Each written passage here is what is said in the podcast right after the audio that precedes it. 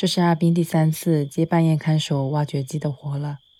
听说最近的小偷越来越大胆了，田里的玉米、路上的水泥盖也就算了，连挖掘机也要偷。但可能比这更奇怪的是，村里的包工头居然找上门，让他帮忙在半夜看守一下他家附近的一台挖掘机。阿斌心里是清楚的，在他去菜市场买菜的时候。在他八点出头刚走进工厂换衣间的时候，在他在这个城中村里唯一一间便利店买水的时候，时不时会听到人们议论他。哎，我跟你说，听说那个阿斌哦，半夜都不睡觉的，哎，穿着单衣在路上走来走去，也不知道大晚上在干嘛。你这个有什么好稀奇的？我还听说呢，他有时候就坐在路边吃酒。配着庙口斜对面那家烧烤店买来的下酒菜，就一个人在那里坐着。哎，真是想不明白了哟！一个女人大晚上的，她不在家里，还在外面瞎晃悠个啥劲呢？诸如此类的话，明着暗着的，他都听到过，但也不说什么。从三年前开始，他就经常失眠。母亲还在世的时候，就和他说，小的时候他就经常梦游。有的时候得走到门口，给撞到柱子上，人才会醒过来，然后哇哇大哭的叫妈妈，好笑的很。难道现在是在还那个时候偷来的睡眠吗？阿斌也不知道。总之，白天的时候人也还精神，包工头也觉得半夜能干活的话很难得，这就行了。外面的闲言碎语暂且当做是一种想象力的不足吧，都无所谓。九点五十八分。今天提前两分钟到了距离包工头家走路五分钟的一块空地。阿斌看见他一路小跑过来，肚子好像比前些天又圆了一些，他的脸红扑扑的，说话还带点喘儿，不知道是不是刚结束上一场饭局，但这也不关他的事。包工头明天能准时结算就行。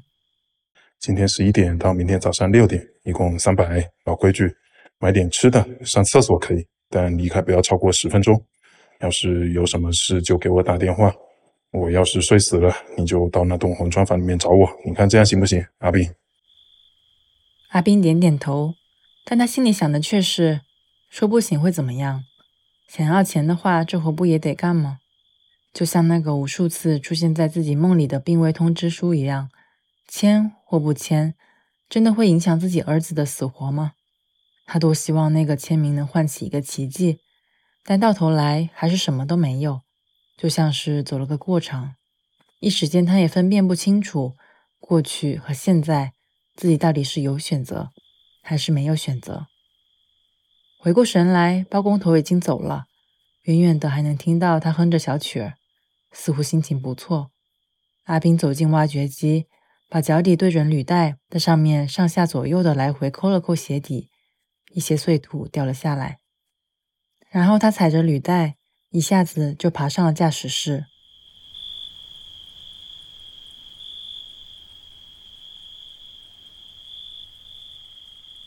驾驶室里自然是什么都没有的，但正是在这样小小的空间里，阿斌反而觉得自在，不需要思考空间太大惹人寂寞或者闹鬼，也不需要思考如何保持整洁。有一个小手电就能看清周遭的一切，有一个收音机就可以解闷，有本子和笔就可以随便写点深夜不抓住就会飞走的东西。这么想着，他突然笑了起来。还好现在不再梦游了，不然真的会从座位上掉下去。漫漫长夜，他会先昏睡两个小时，与其说是缓解一些困意。不如说，这样似乎能假装自己的困意已经被缓解，身体或许真的能够被一些小技巧欺骗吧。在睁开眼时，夜更深了，远处的灯光又少了一些。他拿起手电筒向下照，一步一步地走在地面上。有一件事，阿斌一直没有让包工头知道，或者说不敢让他知道。虽然他一直说离开挖掘机的时间不要超过十分钟。但前两次他都偷偷去了那家便利店买夜宵，所以第三次也不会有意外。今天从工厂下班的时候，厂长给大家发了盒饭。下午五点的一荤一素一饭，到凌晨十二点的时候早就消化完了。好在在驾驶室里，自言自语没有回音，饥饿的信号更不担心被听见。便利店的盒饭十块到二十块的都有。老实说，如果去路边买点烧烤，同样的价钱能吃到更多肉，但他也不需要什么市井气，更不需要频频的回头和耳目。他选择多走五百米，再拐两个弯去那家便利店。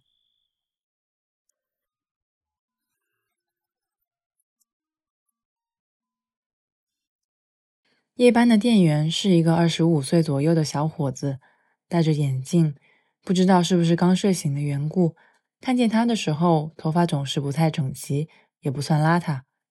他当然会好奇，为什么这样的一个年轻人不去大城市找一份朝九晚五的工作？但想着想着，那些声音会慢慢的停下来。评判他，仿佛就是在评判自己。阿冰想：欢迎光临全家。上次偷跑出来买的是栗子焖鸡饭，十五块八一份。栗子有点干，但鸡肉挺嫩的。他想这次再试试看香烤鸡扒饭，肉的量差不多，还只要十块八。省下来的五块钱正好可以拿来买一瓶绿茶。一共十五块八，请问有会员吗？可以帮您累计积分。阿斌摇摇头，拿出手机结账。接着，店员熟练的打开微波炉。放入便当盒，定时三分钟。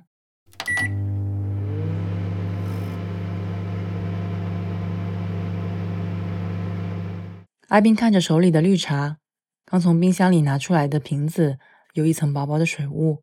他喜欢一边旋转着瓶子，一边用右手把水雾全都擦掉，然后再打开盖子，一次喝掉三分之一。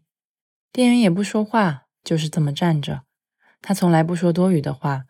就像是在夜间开了省电模式，村口便利店的阿婆就喜欢问东问西，是寂寞，但更多还是八卦吧。阿斌不是很擅长应付这种场合，这家便利店是比那些地方更安静的空间。您好，便当已经热好了，请小心烫，欢迎下次光临。说着，他拿了几张纸包住了便当盒，阿斌小心的接过去。鸡扒的味道很诱人，饥饿感又被唤醒了。因为店里没有桌椅，回驾驶室里面吃也显得有点局促。他想到不远处就是海边，便利店外面就吹得到海风，很是凉快。所以阿斌索性就坐在便利店外的马路牙子上。幸好店员也从来没有赶过人。就这么把便当端在膝盖上，他把便当盒打开，拆了筷子。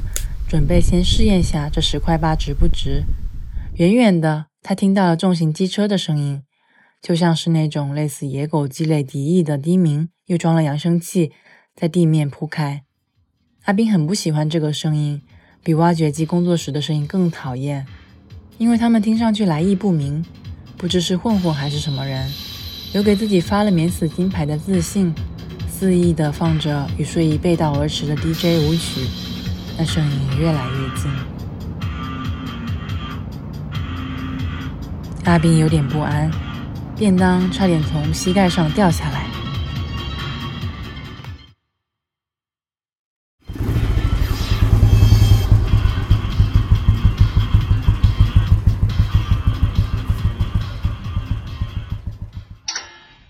又是一个阿斌不擅长应对的场面，他看着停在眼前的重型机车。不知所措。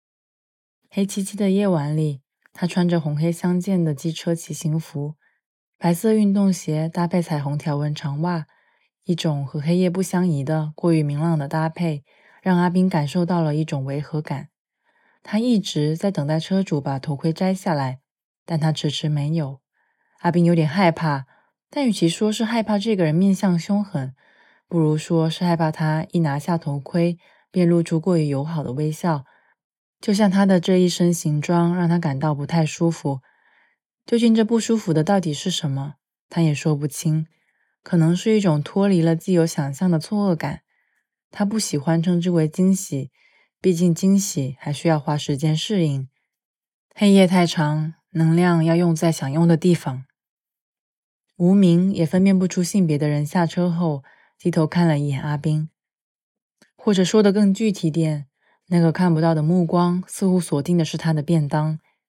阿斌赶紧低头夹了一块肉塞进嘴里，出于一种防御心理，他在明明还没有咀嚼完的时候，又往嘴里塞了一块。什么香不香啊，嫩不嫩的，一时间也没了感受力。优先让自己处于一种不能言的状态，他判断这样或许更安全。你吃的这个是什么呀？还挺香的。从头盔里缓缓传出了一个年轻女孩饶有兴致的声音。阿斌右手稳住便当，左手拿起放在地上的便当盒盖，递给站在眼前的女孩子。如果有必要的话，他会把便当让出来，但他身上确实没有什么别的东西了。哦，是香烤鸡扒饭啊！我也进去瞧瞧。谢谢你了，阿姨。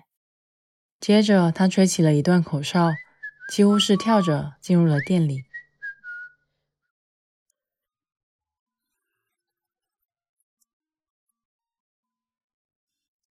这比阿斌脑中幻想的任何一个场景里可能发生的对话都还要短。他不愿意承认心里有一些意犹未尽，只好埋头继续吃饭。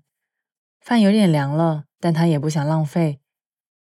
他时不时会回头看看店里的店员和那个女孩。店员现在还是波澜不惊的心情吗？女孩走了两圈，最后会买什么东西呢？他们之间又会有什么样的对话呢？便当的饭很多，好奇的问题也有很多，口腔和大脑一样干涩。阿斌拿起绿茶，又一口气喝了三分之一。常温的果然不如冰的解渴，他想。吃完饭，阿斌把便当盒收拾好，站起来拍了拍裤子，走进店里。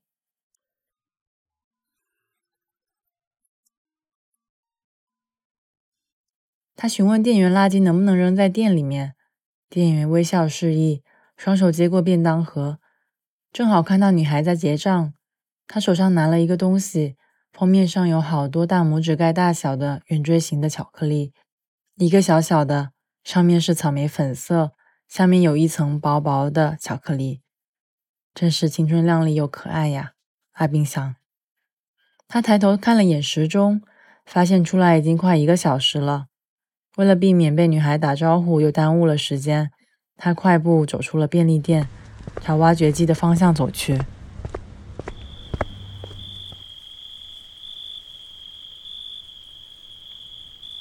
今天外出的时间是平时的快两倍，阿斌也不知道时间到底是花在哪里了。在黑暗中，他把手电筒当作眼睛，左右晃动，四处寻找。虽然他有信心挖掘机肯定没事儿。但一直到发现了挖掘机还静静地站在原来的位置的那一刻，他才松了口气，仿佛不是他在看守挖掘机，而是挖掘机在看守他，在等他回来。阿斌动作利索地爬进驾驶室，照惯例打开收音机。他当然也有自己喜欢的歌手，用手机播放歌曲也方便许多，不用左右试探，锁定声音最清晰的那个位置。但这可能就是身体的一种选择吧。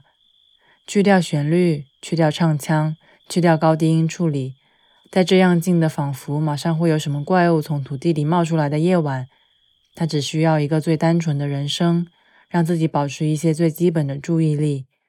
乐观点想，说不定怪物来了还能够诱导一下他呢。不少报刊在征稿启事的结尾常有这样的话：“来稿请寄冒号某某报某某收。”这样的表述方式不妥，毛病出在冒号的使用上。冒号是用来表示提示性话语后或总括语前的停顿的，有提示下的。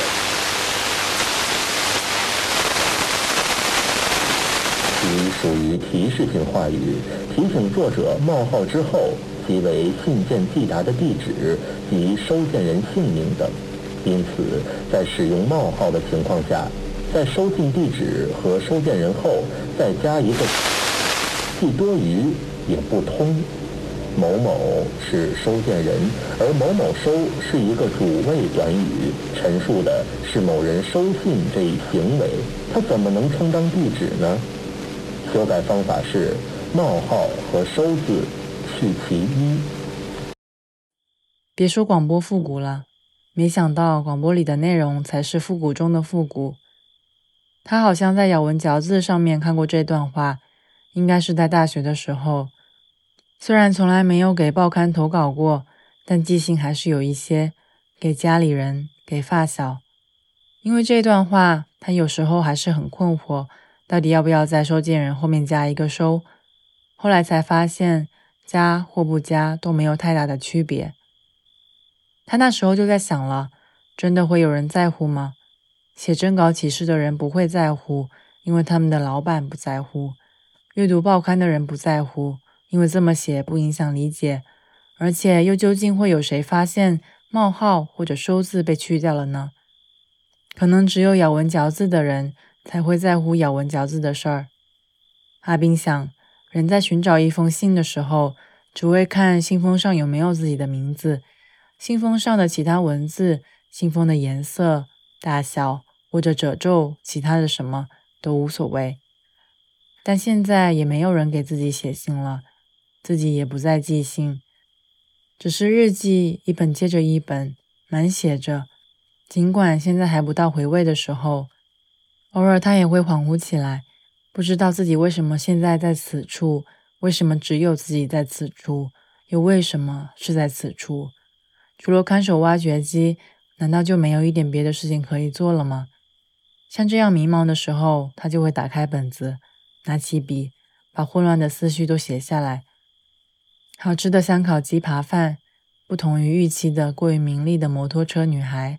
和始终沉默寡语的便利店店员，他也没受过什么高等教育，论不上文采或者是风格，但一个字一个字的写下来，这样就会好一些。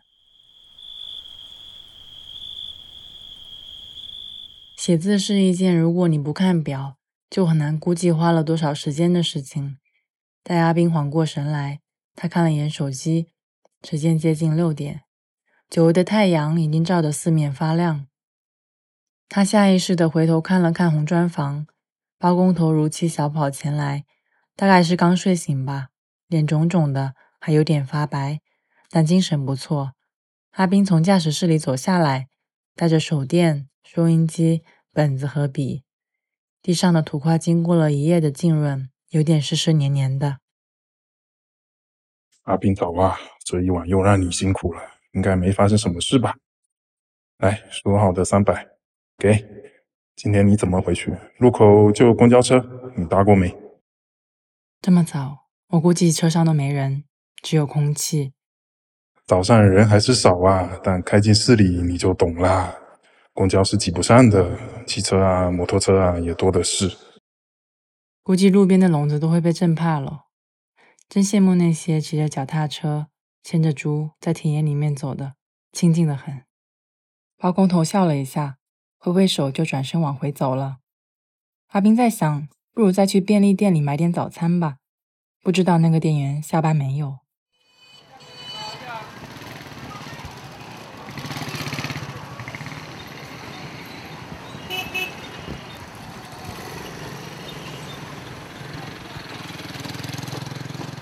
打开卡车可以。卡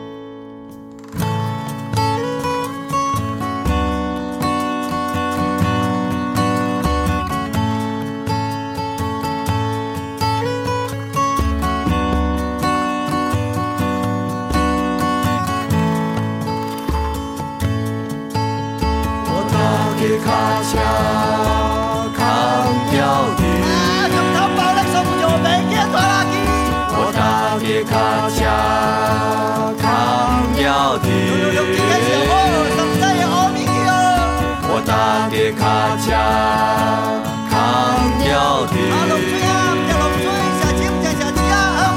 大卡家扛掉的。